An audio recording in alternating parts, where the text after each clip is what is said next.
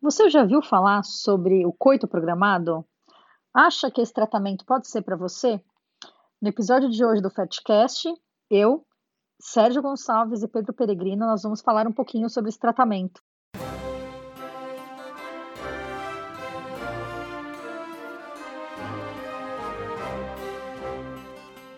Olá, Sérgio. Oi, Paula, tudo bem? Tudo bem. Oi, Pedro. Oi, tudo ótimo. Tudo bem, Paula? Tudo bem, Sérgio? Tudo jóia. Tudo certo. Então hoje a gente vai falar sobre o coito programado, que é um tratamento ali de baixa complexidade, de mais baixa complexidade do mundo da reprodução humana. É um, é um tratamento que muita gente já ouviu falar né, nesse termo, mas por incrível que pareça, tem muita gente que não sabe direito como que funciona o coito programado, né? Quais são as indicações, como que é o tratamento em si. Então vamos esclarecer isso hoje, né? Deixar essa discussão de uma forma bem clara para todo mundo entender do que, que se trata quando a gente está falando de coito programado, né? É isso mesmo. Quando a gente fala em tratamento de reprodução humana, a gente sempre fala aí que basicamente a gente tem três ferramentas, três arsenais aí que a gente pode usar né, para fazer as pacientes engravidarem, que é o coito programado, a inseminação intrauterina e a fertilização in vitro. E, bom, sendo o coito programado e a inseminação intrauterina os tratamentos que a gente considera de baixa complexidade, e a fertilização in vitro o tratamento de alta complexidade. E muitas pessoas, elas não digo que confundem, elas não entendem direito né, o conceito de cada um desses tratamentos e acham que, bom, ok, se eu estou querendo engravidar, eu posso passar pelos três. Eu posso começar pelo baixo complexidade, posso ir pelo coito, depois inseminação, depois para a fertilização. E a gente queria explicar hoje que não é assim, né? Justamente existem indicações bem, bem claras bem clássicas do coito programado, e o coito programado é um tratamento restrito a um grupo pequeno ali das pacientes que querem engravidar. Quer falar um pouquinho, Sérgio, sobre isso? É, isso que você falou, né, sobre a baixa complexidade, a gente até comentou isso em outros episódios, mas a gente sempre tem que lembrar que de repente a pessoa chegou aqui porque ela buscou coito programado, ela está ouvindo esse episódio. Então, quando a gente está falando dos tratamentos de baixa complexidade, são aqueles tratamentos que vão depender da fertilização do óvulo no interior do organismo da mulher diferente da fertilização in vitro, que entra na classificação como alta complexidade, na qual a fertilização, ou seja, a fecundação do óvulo, vai acontecer fora do organismo da mulher, vai acontecer no laboratório, daí o termo in vitro. E a inseminação intrauterina, a gente faz o processamento do sêmen em laboratório, então existe uma certa, exige uma certa técnica laboratorial, né? É, e esse semi-processado é colocado no interior da cavidade uterina no momento que a mulher está ovulando, como um procedimento médico. O coito programado é o mais simples de todos os tratamentos. Né? É, ele depende o quê? De uma relação sexual no momento em que a mulher está ovulando. Então, o conceito do coito programado é a gente garantir que o casal vai ter uma relação sexual no momento em que a mulher está ovulando. E aí a gente vai então destrinchar como que a gente procura garantir que a relação sexual vai acontecer nesse momento. Não é isso? É isso aí. Então, é, o coito programado ou namoro programado, né, como a gente chama às vezes, é, é um tratamento em que eu costumo dizer que a gente consegue, assim, é a minoria, né, vai servir para a minoria, mas a gente consegue resolver vários, é, vários casos né, de infertilidade. Às vezes, por exemplo, o casal é, ou a mulher, ela não consegue calcular, ela não consegue saber qual é o período fértil, ou por desinformação, ou por não saber quais são os sinais da ovulação. Isso é super importante. Então, é, antes de fazer o código programado, como, assim como qualquer casal com infertilidade, a gente precisa saber como que está, se o sistema reprodutor feminino e masculino, eles estão funcionando, se eles estão normais. Então é aquela famosa que a gente já falou aqui em vários episódios, quase todo episódio a gente fala disso, sobre a investigação básica né, do casal infértil. Né? Geralmente lá na Viventre, a gente durante as consultas, com certeza vocês fazem isso também, a gente mostra a figurinha do sistema reprodutor feminino, do útero, das trompas, do ovário, do espermatozoide, a gente mostra como que faz para engravidar de forma natural. Isso é super importante porque quando a gente visualiza é, essas estruturas, a gente explica quais são as investigações, quais são os exames e o que precisa acontecer para a mulher engravidar. Isso é super importante, porque antes de indicar um tratamento, a gente precisa saber a viabilidade. Então, é, falando assim um pouco né, da, da, das indicações dos, dos pré-requisitos né, que é básicos que a gente tem que ter é, para indicar um coito programado. Então, o principal, na minha opinião, é as trompas precisam funcionar, elas precisam estar pelo menos uma, né, Pedro? Ob... Exatamente, exatamente. Então, assim, a gente não pode ter obstrução bilateral. Né? Então, pelo menos uma das trompas precisa estar funcionando para que a gente tenha uma chance considerável, a gente, a gente consiga indicar o coito programado.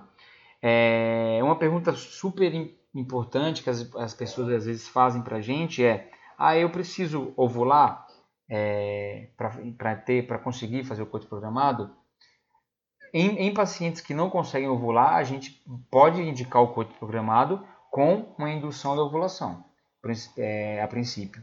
E é claro, é, não pode ter nada no útero, o útero precisa estar funcionando. A gente vai falar aqui das indicações uterinas. E outra, outro fator super importante, além das trompas, é não pode ter um fator masculino grave. Né? Não pode ter um fator masculino é, super importante que é, incapacite o casal de fazer com que haja a fertilização no próprio organismo da mulher. Isso que você falou, Pedro, é super importante, né? Qualquer casal que se apresenta com infertilidade, por mais que você tenha ali um fator bastante é, já escancarado de, de, infertilidade, você tem que investigar todo o resto. Então, a investigação é, completa de todos os casos de infertilidade, ela tem que acontecer. Então, qual que é a indicação clássica do coito programado? Aquelas pacientes anovuladoras, né? As pacientes que não ovulam, que geralmente se apresentam no consultório com aqueles ciclos irregulares. Ah, eu menstruo agora, menstruo depois daqui dois meses, depois três meses, fica um tempão sem menstruar são geralmente aquelas pacientes, então, que apresentam a síndrome dos ovários policísticos. Inclusive, a gente tem uns dois ou três episódios, né, Sérgio, que acho que eu, eu fiz com você, né, sobre a síndrome dos ovários policísticos. Sim, dois, dois é. episódios. A gente fala sobre é. a definição, depois sobre Isso. o tratamento, né? Então, se vocês querem saber mais um pouquinho sobre a SOP, dá uma olhadinha lá e a gente explica bastante sobre, sobre essa patologia. Mas então, a SOP é uma indicação clássica do coito programado. Então, são essas pacientes que são anovuladoras, têm os ciclos irregulares e que precisam ovular para poder engravidar. Mas mesmo essas pacientes que elas se apresentam no consultório com essa com essa queixa clássica de ciclos irregulares, você não pode fechar os olhos para outros fatores de infertilidade. A investigação completa da infertilidade, ela tem que acontecer. Então, as tubas têm que ser investigadas, o espermograma tem que ser pedido, enfim tem que ser investigado outros, outras causas de infertilidade, outros fatores que podem estar complicando. E aí sim, de acordo com os achados na sua investigação, você vai indicar seu tratamento. E o coito programado, então, como eu disse, uma das indicações mais clássicas para essas pacientes que não ovulam. Como o Pedro disse, ter uma tuba pérvia é imprescindível, tem que se ter uma tuba pérvia. E geralmente a gente acaba indicando o coito programado para aquelas pacientes um pouco mais jovens, né? Pacientes um pouco mais velhas, a gente acaba não indo para o coito programado. É, e o, o, tratamento consiste em basicamente fazer essa paciente ovular e uh, monitorar o crescimento daqueles folículos. Você dá medicação para que essa paciente é, tenha os folículos crescendo nos seus ovários, se monitora o crescimento desses folículos ovarianos e depois, no momento em que esse folículo atinge determinado tamanho, que é o momento que ele vai romper, se dá uma medicação final e se orienta a paciente, o casal, a ter relação em casa. Né? Então, é, só tem essa fase da indução da ovulação, né, que geralmente é feita por medicações via oral ou por medicação via subcutânea. Medicação via oral que a gente usa, é, letrozol pode ser uma delas, para síndrome dos ovários policísticos é o tratamento de primeira escolha, letrozol geralmente usado por cinco dias. Tem outro, outro medicamento clássico, antigo, para você, Sérgio, antigo, que antigo. é o clomid. Clomid, é, nossa, é tão velho o clomid, né? se trata de clomifeno. E uh, essas pacientes, geralmente, boa parte delas respondem super bem ao, ao via oral. Tem também a, a galodotrofina, que pode ser reservada para aquelas pacientes que não responderam bem, não responderam bem, ou seja, ou não, não ovularam, ou não tiveram endométrio legal, não cresceu endométrio legal, você pode acabar indicando a gonadotrofina. E o que, que essas medicações fazem? Elas fazem os folículos que estavam ali parados crescerem, se desenvolverem. E o que é importante é que, assim, não podem muitos folículos se desenvolver, porque se muitos folículos crescem, você corre o risco das gestações múltiplas. Então, isso é bem importante, né? O coito programado, ele tem que ser observado. A gente vê com muita frequência paciente que aparece no consultório falando, ah, estou usando o clomid em casa extrato de clomifeno, né? Em casa. já usei três, quatro meses. Isso é um perigo, porque as pacientes a gente não sabe, não está monitorando a resposta. A gente não sabe o que está acontecendo em casa, quantos folículos que estão se desenvolvendo, né? É, pode, é, gente... pode estar tendo uma resposta exagerada e pode estar tendo também ausência de resposta. Ela tá, acha que está fazendo uma indução de ovulação e na verdade não tem nenhum folículo se desenvolvendo, né? E, e, só complementando, né, Paula, você falou aí da medicação antiga, que ninguém ache que é uma medicação é, ultrapassada que não funciona. Ela é muito utilizada uhum. e ela é altamente eficaz na indução da ovulação, né? Quando bem indicada. Exatamente, exatamente, exatamente isso. Então, acho que uma coisa que a Paulinha falou super importante em relação ao controle, né? É... Vou usar uma palavra um pouco forte aqui, mas é meio que um absurdo você dar um indutor ovulatório para uma paciente, usar um mês, dois meses e mandar ela voltar depois e ver se ela não engravidou. Né? A gente não faz isso, não deve acontecer isso. Você pode, você corre o risco de parar no Fantástico com a gestação de quíntuplos ou sextuplos né? É, é uma, é, a gente dá, dá, risada assim, mas é verdade, muita gente não sabe dos riscos, né?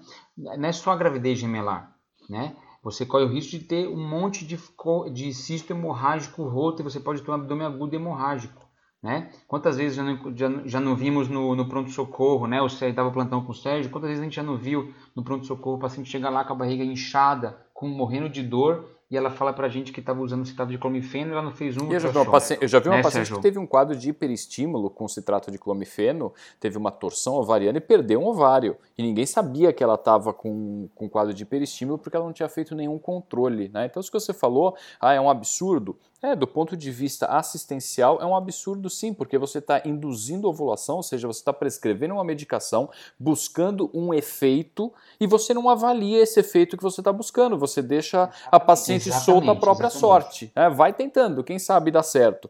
Pode dar certo?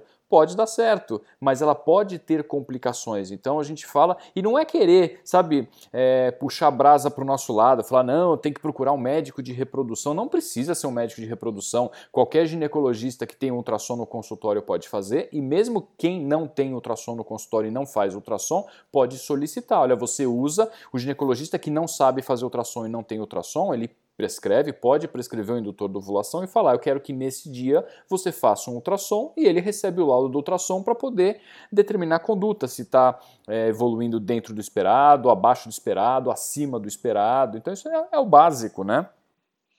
Isso mesmo, é bem importante Exatamente. isso que vocês falaram, é bem importante mesmo. Então, só aí resumindo, eu acho que essa parte da estimulação da indução ovariana, ela precisa ser bastante acompanhada, ela precisa ser acompanhada por ultrassonografia, como o Sérgio disse, não necessariamente conosco, especialistas em reprodução, mas com gineco, é, que tem ultrassom ou pedindo para que se faça ultrassom em laboratório. E geralmente o que a gente tenta usar aí como critério para seguir adiante são três folículos, né? Três folículos maiores, a gente acaba até três folículos seguindo com o coito. Mais do que três folículos, usualmente a gente suspende, cancela e pede para a paciente não ter relação naquele ciclo. Exatamente, a gente pode fazer isso ou a gente pode progredir o tratamento para fertilização in vitro se essa foi a expectativa do casal. Né? É, é, é, é bem raro acontecer fazer... isso, né? É, é raro porque é, você está numa programação de tratamento, você dá um salto de um coito programado para uma fertilização in vitro, né? Geralmente é, você está pulando etapas e está indo contra aquilo que foi programado inicialmente. Pode ser feito? Pode ser feito, mas às vezes você tem uma resposta que é de mais para um coito programado e talvez seja uma resposta subótima para fazer uma fertilização. É, é uma possibilidade, mas na prática posso dizer que eu vi isso poucas vezes acontecer. É, é Exatamente. é verdade. É. E acho que um ponto que a gente tem que, que, que é, é, falar aqui também é o seguinte: muitas pacientes chegam no consultório, é, tem, tem os dois extremos, né? É, já, com, indica, já uma, com a contraindicação por coito programado de outro, de outro colega ou de outra clínica, é, ou por causa da idade ou por causa do tempo de infertilidade. São duas coisas que a gente tem que, que pontuar bastante. Realmente, a Paula falou, é, quando são pacientes um pouco mais com um pouco mais velhas, depois de 37, 38 anos, a tendência que a gente vai ter é de é, claro que a gente vai ter que fazer toda a investigação, mas vamos supor que a investigação esteja toda normal, só pela idade da paciente. É, não é uma contraindicação absoluta a gente indicar coito programado. A gente já viu pacientes de 38, 37 anos, até 39 anos chegar no nosso consultório, lá na Viventre, e fazer toda a investigação, está normal. É claro que a gente não vai falar para essa paciente fazer coito programado durante seis meses, um ano, até ela tentar engravidar, porque esse tempo, ela teoricamente, ela não tem, né, por conta da qualidade dos óvulos. Mas nada impede da gente tentar um ou dois meses de coito programado e depois, se, se tiver falha, a gente progredir para FIV. E eu quis chamar a atenção em relação a isso, tanto para o tempo de infertilidade, né? Isso é muito importante porque a gente sabe que quanto mais tempo a mulher ou o casal está tentando engravidar em casa, mais difícil vai ficar ela engravidar, ela engravidar por meio de tentativa. Então é super importante chamar atenção para a gente é, alinhar as expectativas e fazer um planejamento de tratamento com o casal. É, a gente tem que saber é, quantos filhos a paciente quer ter, o tempo de infertilidade, qual a idade da paciente naquele momento e alinhar com ela. Outro dia eu tive um caso de uma paciente de 33 anos, lá na Viventre, que ela estava com a investigação completamente, assim, quase que normal, só tinha uma trompa enovelada bem discretamente do lado direito, e eu falei para ela, ó, a gente pode tentar um coito programado com ou sem indução da ovulação, tanto faz, porque é uma paciente que não tinha, é, não tinha alteração de ciclo menstrual, e eu falei para ela, ó, tá, a chance é essa, né, é, é, de você engravidar por coito programado. E a chance de fecundação in vitro é essa. E a minha, a minha sugestão foi que a gente fizesse dois, três meses de coito e ela não quis. Ela quis para fecundação in vitro direto, porque para ela, ela queria ir fazer o tratamento que a chance seria maior naquele momento. Então, é muito importante a gente expor as chances e, e, e de forma fidedigna para os pacientes, para os casais, e, de, e, essa decisão é sempre em conjunto. Né? Eles vão participar da decisão né, do planejamento de estratégia do nosso tratamento. Claro que a gente tem todo o poder de conhecimento técnico para aquele tratamento, mas eles participam sim desse tipo de decisão. Ô Pedro, geralmente então qual que é a taxa de sucesso que você acaba passando para os seus, seus pacientes, para os casais que te procuram procurando o coito programado? Para paciente de até 35, 36 anos, a taxa é, pode ser é semelhante né, ao que eles estivessem é, tentando engravidar em casa no período fértil. Então varia entre 20 e 25% até pacientes de 30 35 até pacientes de 35 anos. É isso que eu passo. Na verdade, assim, por mês, né? Isso ao longo ao longo é, do ano. Então, se a paciente está tentando há mais de um ano, essa taxa vai caindo. Essa taxa vai caindo. Né? A gente tem um gráfico, uma tabela que a gente mostra lá durante a primeira consulta. É, geralmente é. Eu, costumo até dizer que pode até ser menos, né? Porque quando você indica o coito programado, depende da indicação realmente. Aquelas pacientes que são completamente anovuladoras ali, você vê que só tem aquele fator de infertilidade, ok, ela está ovulando, você vai expor ela a um risco como de outra de, de outro casal que só tem que tá, tá, ali tentando engravidar. Só que ah, não, exatamente. Às vezes eu, tem desculpa, outros desculpa, fatores desculpa, associados, né? É, essa tática que eu falei são para pacientes que têm ciclos ovulatórios. Né? Assim, não, não, essa é, tem. É, eu concordo com você. Se ela tem outros fatores de infertilidade, essa taxa é menor. Geralmente 10, 15%, né? É, a taxa melhor, eu não sei se eu entendi bem o que você falou, Pedro, mas a taxa melhor, se eu bem entendi também o que a Paula quis dizer, e é, é isso que eu penso, as taxas melhores no coito programado é quando você tem um fator isolado como anovulação. Então, pacientes que não ovulam, você coloca ela no estado ovulatório e aí ela tem uma chance isso, muito é boa. É as pacientes isso, que é. ovulam, eu entendi você falar as pacientes que ovulam, Pedro. As pacientes que ovulam, ainda que você não encontre nada muito alterado na investigação básica, essas pacientes vão ter uma taxa de sucesso menor com o coito Porque programado. possivelmente elas Isso, podem foi, ter alguma exatamente, coisa, foi, né? foi isso que eu quis dizer. Algum outro foi fator de fertilidade, né? Isso, exatamente. Foi Então, exatamente isso que eu quis dizer. É, então, é, vou- e aí voltando um pouco àquilo que vocês falaram até no começo, né? Acho que a Paula falou sobre a importância da investigação básica completa. Isso é fundamental. Às vezes as pessoas acham que isso não é tão importante assim. Hoje, coincidentemente, eu conversei com uma paciente por telemedicina, uma paciente lá do Pará, e com 26 anos, paciente jovem, ciclos regulares, diz que o sêmen do marido é normal, eles têm relação mais ou menos três vezes por semana, eles estão tentando a gravidez há sete anos. Há sete anos Nossa estão tentando, Senhora. já fizeram algumas induções de ovulação, que a ginecologista dela prescreveu, Só que ela nunca fez uma esterossalpingografia, porque na cidade onde Pronto. ela mora, é, na cidade onde ela tem. exatamente não tem, ela não tem acesso a esse exame, entendeu? É, o que, que eu falei para ela? Que esse exame é fundamental na definição do tratamento, exatamente. porque se ela está há sete anos, isso que você falou também, Pedro, isso é importantíssimo, né?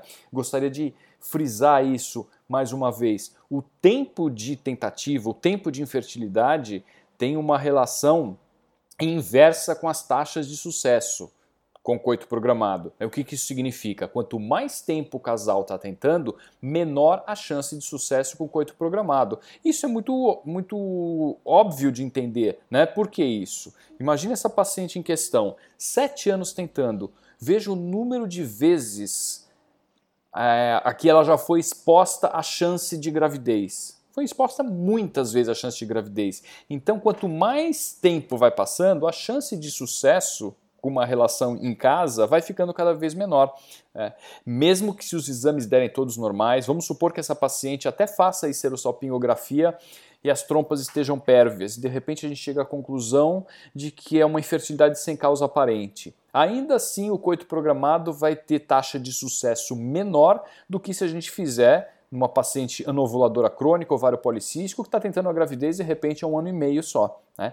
Então é, é, um pouco complicado a gente congelar essas taxas de sucesso, falar qual que é a taxa de sucesso no coito programado de acordo com a idade da paciente é muito variável. É difícil falar esse número. A gente tem mais facilidade em falar a chance de sucesso no tratamento de fertilização in vitro, que a gente tem a distribuição direitinho por faixas etárias, embora também aí a gente saiba que fatores de infertilidade influenciam o resultado, do que no coito programado. Falar taxa de sucesso no coito programado pode ser realmente complicado. Você fala, uns falam uns 10 a 15%, dependendo do caso você fala 20, pode chegar até 25%, né?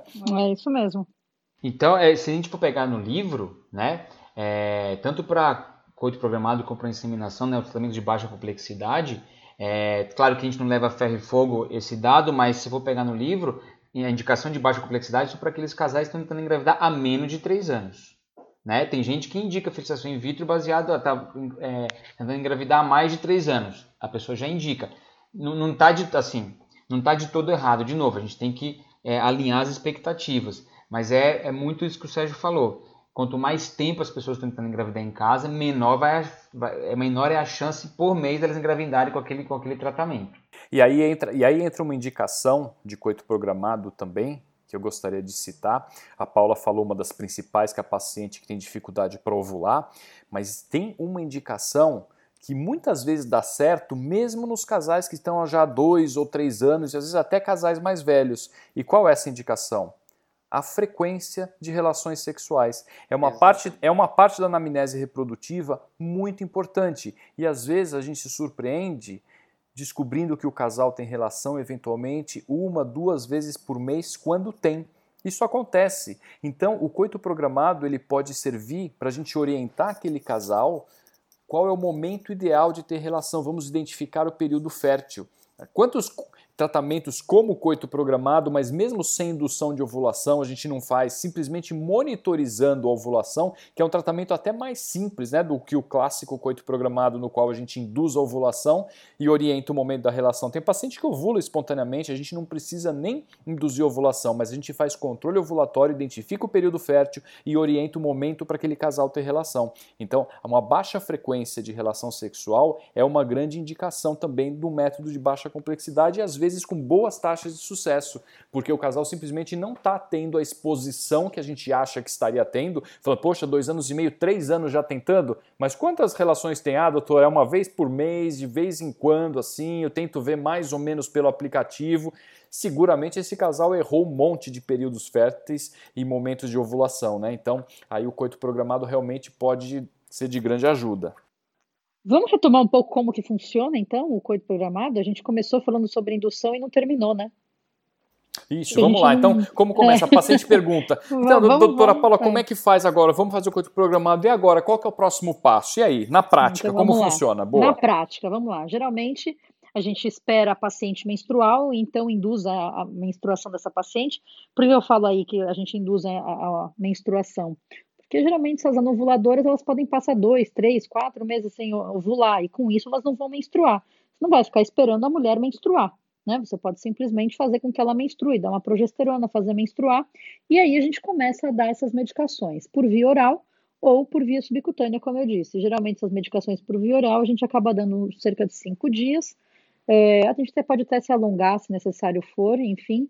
Importante é durante esse tempo de indução, de estimulação ovariana, que a gente faça o controle ultrassonográfico. Então, em geral, são ali 10, 12, 13, 14 dias de ultrassom é, não necessariamente, né, obviamente, ultrassom durante do, todos esses dias, mas a gente faz ali um, dois, três ultrassons ao longo desse, desse, é, é dessa indução para que a gente veja o acompanhamento, o crescimento desses folículos, né?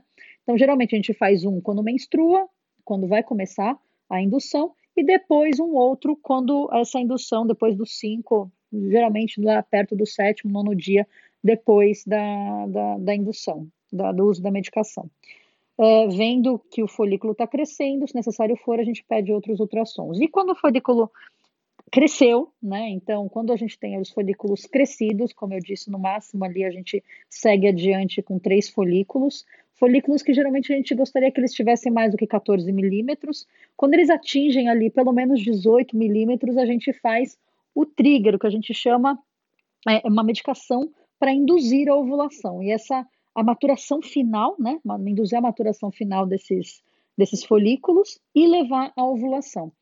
Depois de feita essa medicação, a ovulação vai acontecer em 36 a 40 horas. Então a gente acaba pedindo relação sexual em 36 horas, geralmente.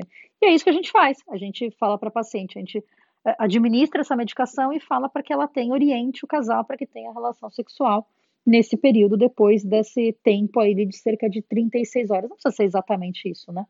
mas aí depois dessas 36 horas de medicação. Certo? Certo. É, é muito importante essa, essa, orientação da relação sexual, porque às vezes eles ficam muito estressados, os casais ficam muito ansiosos. Ah, tem que ser 30, exatamente 36 horas depois, e aí né, eles ficam mais ansiosos, né? Às vezes estão trabalhando e não conseguem. Então a gente, como você falou, Paulinha, a gente orienta, né? Pode ser um pouquinho antes, né? Pode ser um, um dia antes, Isso, principalmente é. no dia da ovulação, e pode ser um dia depois né? Eu sempre brinco que tem que ser relação sexual livre demanda. Se eles quiserem ter todos os dias, né, um dia antes, um dia depois e no dia, não tem problema nenhum. Porque às vezes eles ficam muito ansiosos, ah, tem que ser exatamente na hora que vai ovular, e não é assim. A gente sabe que o óvulo pode ficar nas trompas espermatozoides de 24 a 48 horas, né? É, então isso é super importante, esse tipo de orientação para deixar o casal mais tranquilo é, ou menos ansioso, eu diria, é, pra, nessa fase do tratamento. É, o próprio nome do tratamento, né? Coito programado, passa a impressão que, tem que, que, é uma coisa super exata, que vai ter um momento certo de fazer. Coloca o né? alarme. É um pouco, alarme é, é, é, um pouco, é um pouco opressivo, né? Já, já vem da palavra coito, que a gente, em medicina eu não lembro de ter usado em nenhum outro momento a palavra coito, a não ser para falar do coito programado. Né? Tem algumas coisas em medicina que vão, são termos antigos, né? Que a gente não, não usa realmente. Coito é só o programado. Mesma coisa prenhez. Prenhez em ser humano a gente só usa para prenhez ectópica, hum. né? A gente não usa esses termos mais em nenhuma situação. Mas é, essa coisa das 36, 36, 40 horas, às vezes a pessoa fala, poxa, tá na hora de ter relação, não é assim. É o que, que eu faço em geral? Veja uma paciente de manhã no consultório, tá com folículo grande, a gente faz essa medicação para romper o folículo, né, Paulo, que você falou, o trigger, eu, e eu oriento o quê? É, é, amanhã à noite é o momento bom para ter relação. Né? Por quê? Porque Isso. vai ter passado. Então a gente está fazendo hoje de manhã, olha, amanhã à noite Exatamente. no máximo você deve estar ovulando, mas pode ter Isso. relação hoje, pode ter amanhã, né? pode ter depois de amanhã. Não tem horário, eu não marco horário, ter a relação tal horário. Não faço isso, jamais. Também não faço, eu geralmente é falo o período, indico o período. É, quando a gente faz o tratamento. Manhã, tarde e noite. É, isso, exatamente. o tratamento da inseminação intrauterina, que a indução ela é rigorosamente igual que a gente faz para inseminação, a gente marca o horário simplesmente por uma questão de organização. O paciente tem que saber que horas ela vai chegar até a clínica, né, o laboratório tem que se programar, então a gente precisa de uma agenda. É por isso que a gente marca um horário e geralmente a gente faz mais ou menos com 36, 38 horas. Mas a relação não precisa ser com esse horário, né? Que isso fique bem claro claro. Exato, Exatamente. eu acho que um grande ponto negativo do coito programado, inclusive, é em relação a isso, a essa obrigatoriedade, né? A esse momento que né, os dois têm que estar ali, têm que comparecer. Muitas vezes não é aquilo que eles querem, né? Eles estão fazendo aquilo ali por pura obrigação. Isso, do ponto de vista psicológico, é péssimo para a sexualidade do casal, né? É, é, algo bem ruim. O coito programado ele traz, ele é pesado do ponto de vista, acho que dos três tratamentos é, é o mais pesado do ponto de vista da sexualidade para o casal. Aquela obrigatoriedade, o cara tem que estar tá lá, tem que estar presente com vontade naquele momento, isso é péssimo, isso é realmente ruim. Inclusive, é uma das indicações, muitas vezes, de inseminação intrauterina, né? Isso. Ou de inseminação ou mesmo de, de FIV, quando eles não, não querem, não querem mais, não aguentam mais. Recentemente eu tive um casal que foi isso.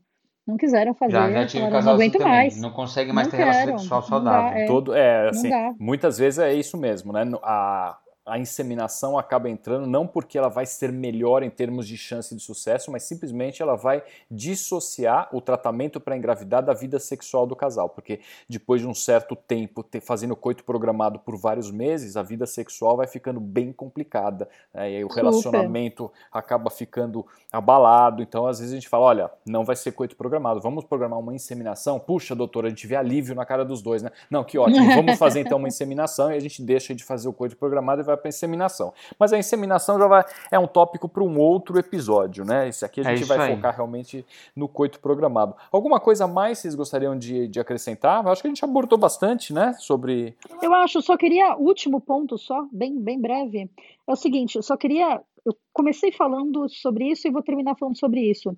A gente não consegue, apesar da gente colocar ali, falar, é, colocar ba- a baixa complexidade, o coito programado como a ponta ali da baixa complexidade, ou seja, técnica de mais baixa complexidade, evoluindo então para a inseminação, indo então para a fertilização, é, ficou, acho que claro depois do que a gente conversou hoje, que não é que a paciente pode escolher em começar por essa ponta, né? O coito programado, na realidade, é um tratamento, uma técnica indicada para um grupo seleto ali de pacientes. A indicação, ela é bem clara, né, para essas pacientes, principalmente que são anovuladoras. Então, essa, esse é um grupo pequeno realmente que pode se beneficiar com o coito programado. Muitas vezes a gente vê paciente assim, né, perguntando para gente, poxa, mas eu vou direto para fertilização, não posso fazer um coito antes? Não, dependendo da indicação, dependendo do fator de infertilidade, não. Né? Não é que você pode escolher e ir transitando por essa linha, né, do mais baixa complexidade para o mais alta complexidade. A realidade é a indicação, depende realmente do fator de infertilidade e cada um dos tratamentos tem uma indicação correta, né? Exatamente, é Essa é a aí. importância de você alinhar as expectativas do casal e expor para eles exatamente as chances, para eles terem ideia exata do que está acontecendo e o que que a gente pode fazer ou não deve. Exatamente isso. E acho que foi isso. Essa foi a minha consideração final. Que a gente Muito abordou bom, bastante sobre o coito, foi ótimo, né? Muito bem, E, muito se bem. vocês tiverem algumas, alguma dúvida em relação ao tema, vocês podem mandar e-mail pra gente no médicos.vivente.com.br. É, quer falar mais alguma coisa? Sérgio, Pedro? Mas eu estou satisfeito, acho que a falou, gente, foi a bem gente legal, foi discutiu, ótimo. abordou bem, e é isso aí, né? Qualquer dúvida que as pessoas tenham, e é normal que tenham dúvidas, pode escrever, escrever pra gente. E se você acha que tem alguém que vai gostar desse tema, falar, puxa vida, eu estava conversando com uma amiga, com um parente sobre, sobre esse assunto, indica, né? Indica o podcast, indica o Fertcast, passa o link. É super legal essa divulgação, a gente está tendo um retorno bem legal das pessoas que estão ouvindo. Tem vários assuntos que a gente aborda, já passamos de 60 episódios. E é isso aí, Uau, vamos em hein? frente, va- vamos em frente porque tem muita coisa para ser discutida ainda por aqui, certo?